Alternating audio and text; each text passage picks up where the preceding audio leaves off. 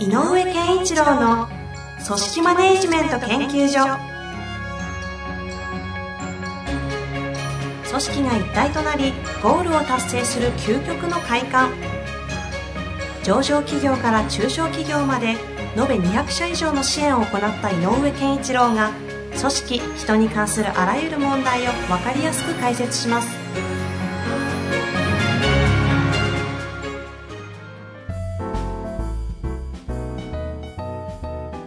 こんにちは遠藤和樹です。井上健一郎の組織マネジメント研究所。井上先生本日もよろしくお願いいたします。よろしくお願いします。さあ今日はえっ、ー、とですね、明海カレッジという井上先生がごごごご登壇されている3時間にわたって組織マネジメントをね、月1回学ぶ会のところで出た良い質問が、面白い質問があったので、それを取り扱いたいなと思っております。はいはい、というわけで早速いきたいと思います。はい、えー、某大手メーカーの知人から相談がありました。はいある女性部下に派遣社員の育成を頼んだのですが、はい、厳しすぎて次から次へと派遣の方が辞めていってしまうそうです。はい、彼女を育てたい気持ちがあるのですが、どうしたらいいかわかりません。はい、なんとかなりませんか、という相談を受けました。井上先生ならどう回答されますか、と。あのー、結構、これ、他のところにもね、ありましたよね。遠藤さんかも知ってるね。はい。会社でね、何でしょうえっ、ー、と、部下がどんどん辞めていっちゃう。ああ。女性マネージャーの話とかね。ええー、ありましたよね。てか、いくつか、いくつか、あの、思い当たるところがあるんですよ。どこかの話かわかりませんが。ええでね、これ、やっぱり、うんと、まあ、この女性の方を、えっ、ー、と、派遣の担当にさせてるということは、まあ上の方もこの方の次のステップみたいなのを期待してるんでしょうね。うんうん、だからそういうことをしてもらいたいと。でもしかしたら教え、この人が教えることで、えー、安心できるほどのこの人の的確さとか、迅速さとか正確さとかがある仕事上はあるんじゃないかなだから困ってるのかもしれませんね、うんうん、でえっ、ー、とまあ厳しくするということでまあ普通に考えて、このそういうふうに仕事のできる方だからこそ、まだできない感じ、そんなんじゃダメよっていう基準レベルが低すぎることで厳しくしてる。うん、派遣の方に対して。はいはい。そんなんじゃないんだよねっていう気持ちから言ってる場合もあるでしょう。それから逆に、その、なんていうのかな、えっ、ー、と、なんか人に教えていて、なかなかスピード、覚えるスピードが弱かったりすると、遅かったりすると、単純にそういうことに対してイライラする。うん、理解力が弱いとかっていうことに対してイライラするとか、あとは、えっ、ー、と、単純に人との接し方の中で、えっ、ー、と、例えば、はい、これできました、どうしましょうはん？みたいな、その、えっ、と、態度として、えー、厳しい態度すぎる。うん、それがなんかこう、なんていうのかな、自分の中から自然に無意識のうちに出てくる態度みたいな。うんうんうん、本人は実は自覚してないみたいな。うん、まあ、いろんなケースが考えられると思うんですけどね。でも、まあ、なんていうのかな、えっ、ー、と、まあ、共通してるという言い方かどうかわかんないけど、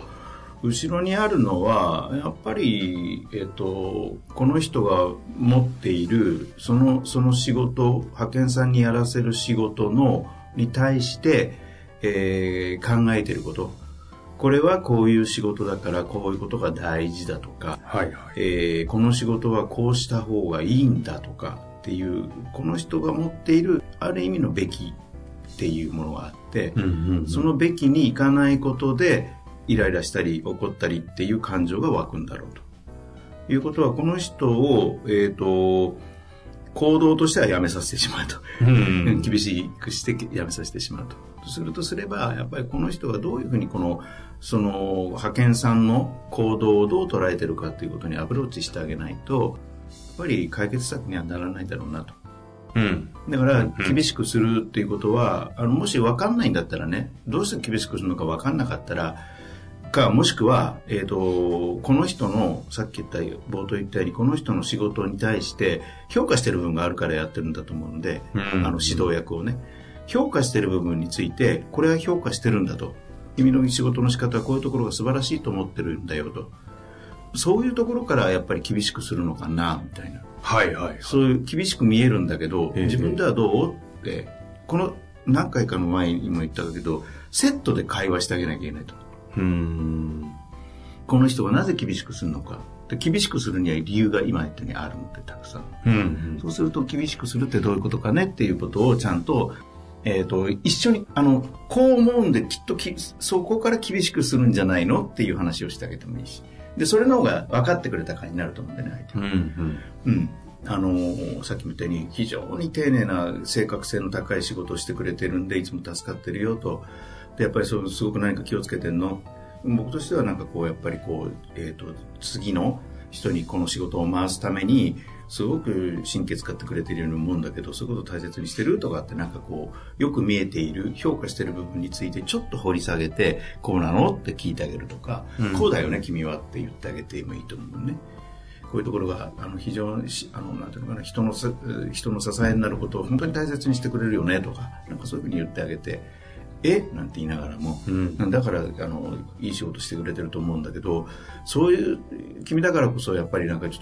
と、あの、派遣さんとかで、不慣れな動き見ると、やっぱりちょっとイライラしたりするわけとか、ちょっと厳しい、結構厳しいよね、なんて言うと、え？なんて言うかもしれないし、うん。うん。えまあとか言うかもしれないし。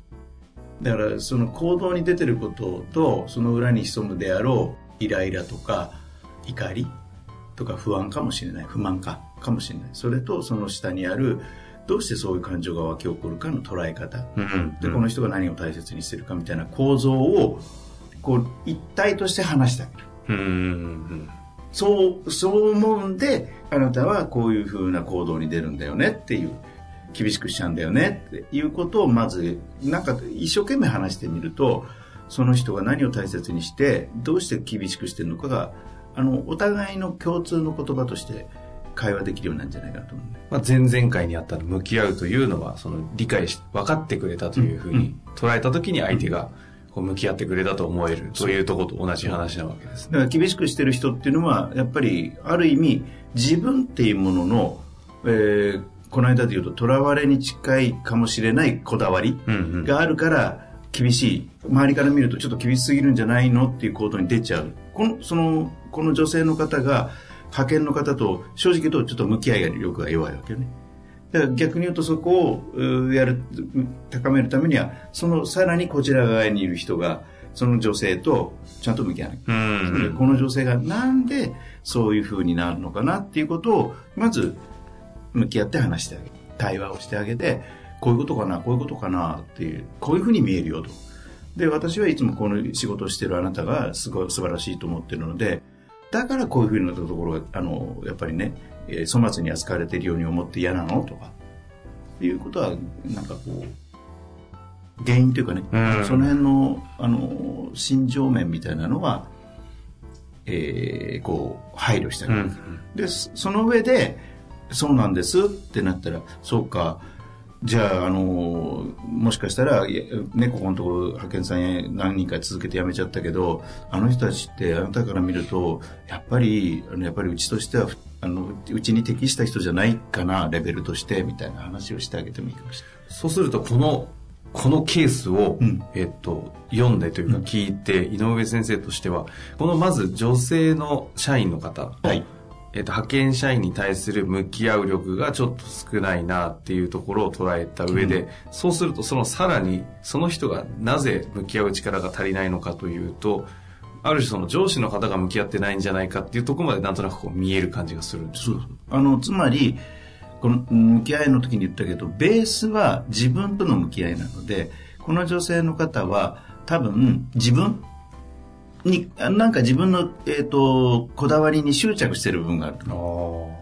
だからイライラしちゃうんだよね。はあはあは自分の大切にしてるものでああるんだけど、で、その大切にしてるものがあるから、この方はいい仕事をしてるんだと思うのよ。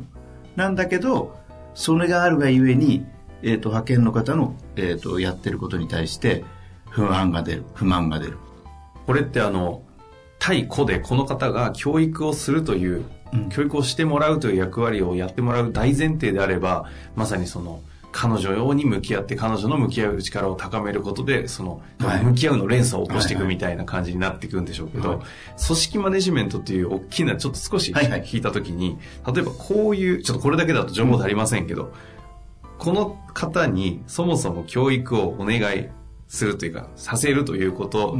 の観点もあると思うんですけどこの辺りは？ああの、それは他にもしいたら、えっ、ー、と、この女性の方を一旦そういう指導の立場から外すっていうのも、えっ、ー、と、日々の業務をより良くする、それからやっぱり、この、えっ、ー、と、どう見てもそんなにレベルの低い派遣じゃないんだから、うまく使いたいとかっていうんであれば、やっぱりそういう、えっ、と、処置的な動きはしてもいいんじゃないかなと思う。うんうん、ただ、なんとなく、このね、これ聞いてると、その、えっ、ー、と、女性の方をなんか育てたいみたいな背景を感じ、ね、感じますね。だから、育てたいんだとしたら、この人がどう育つかは、えっ、ー、と、自分の執着から解放されるっていう過程があったら最高なわけ、うんうんうん、そしたらきっと素晴らしい仕事人にあの今後もなってくれると思うし、場合によっては管理職にまで、えー、登用できる人材になるかもしれない。はいはい。とするとチャンスだよねと。うんうん、なので、この人と向き合って、何にこだわり、何にとらわれてるのか、とらわれてるといけないかな。何を大事に握ってるのか、この人。うんうん、っていうことを共有してあげるっていうか、ことは大事なんじゃないか上司の方がですね。うん、で、で、だとしたら、こんな風にしたっていいじゃないかとか、っていう話し合いはしていった方がいいから、あの、もっとあなたがそこを素晴らしくするためにはこういうことなんじゃないのっていう、こう、えーと、接点を見つけるところっていうのはできると思うんで、うん、派遣の方だってだからさっき言った派遣の方がどうあってもずっとここのとこ来た3人の方はダメですよ。レベル低いと思いますよって言った時にどのぐらいがどの程度だったらいいの？でも今なかなか人が集まんないからでもほら雑用とかねみんな大変じゃないと。だったら、なんとか、このその中のレベルの中で収められる仕事の範囲ってあるのかなとか、ここは無理だっていうのだったらそれどうしようかとか、うんうん、一緒にこう対策を練ってあげる感じ。じゃあそれやってお願いって言ってもいい。あ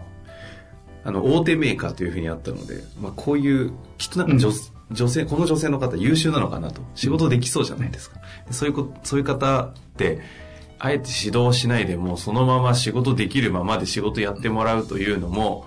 まあそう、まあありっちゃあり、ね、まあ、ありっちゃありかなというのもちょっと感じたので、いや、その、その辺はどうなのかなあのね、えっ、ー、とね、この年齢にもよるんだけど、えっ、ー、と、若くして、これはね、もう、この方もし40ぐらいだったら、今のでいいと思う。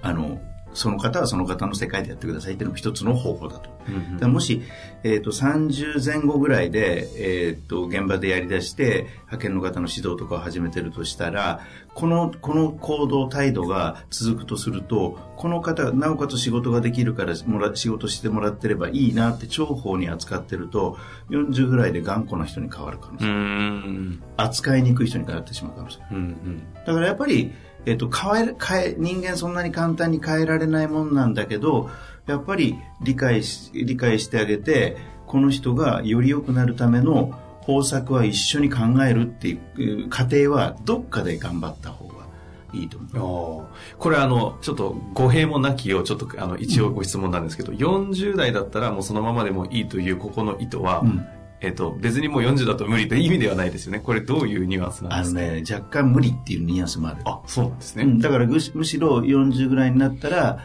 その人が機能していること。あの、よく組織として。そう、組織として機能していることに、えっ、ー、と、ある意味、こう、特化してもらう。うん。で、いいと思う。で、うんうん、そういう、こういうふうになんか若干、組織運営上人を指導するとか、そういうところには不向きな人になって、な、だろうと思う。開発そこからの開発はなかなかその能力の開発は難しいと思うので、はいはい、それは逆に言うとコストがかかりすぎるっていう、うん、マネジメントの上むしろだったら若手の5年先10年先の姿をより素晴らしい女性のなんだえーと、ベテランスタッフとして機能してもらうために今育てるということに労力を注ぐのはいいけど、うん、40ぐらいになってある仕事はすごく的確にできるけど教えろって言うとなんかすごく大変だよねって言ったら指導者としては外していいんじゃないか、うん、それはさっきあの遠藤さんが言ったように大手という背景もあるし組織マネジメントの機能っていう面だけを捉えたらそれはそういう決断をする場面もあるでしょう、もちろんそれはまあ、組織マネジメントの難しさはこう単純に個だけの話で言えばさっきみたいにねそうどう向き合うかだけでいいんですけど、組織という枠組みの論理だとまた別の観点も出てくるのでこういろいろな視点が必要ですよね。まあ、気をつけなきゃいけないのは、こういう方が、往々にしてさっき言った、あの、扱いにくい人に今度変わってしまうということがあるので。まあ、そこだけはちょっと気をつけ、リスクというか気をつけながらやった方がいいということですね。わかりました。久々にあの、大手関係のお話、明確に出たので、なんかちょっと新鮮な感じもしましたが、はい、どんな組織の悩みでも井上先生回答していただけますので、はい、ぜひまた新しい質問お待ちしております。というわけで、井上先生、本日もありがとうございました。ありがとうございます。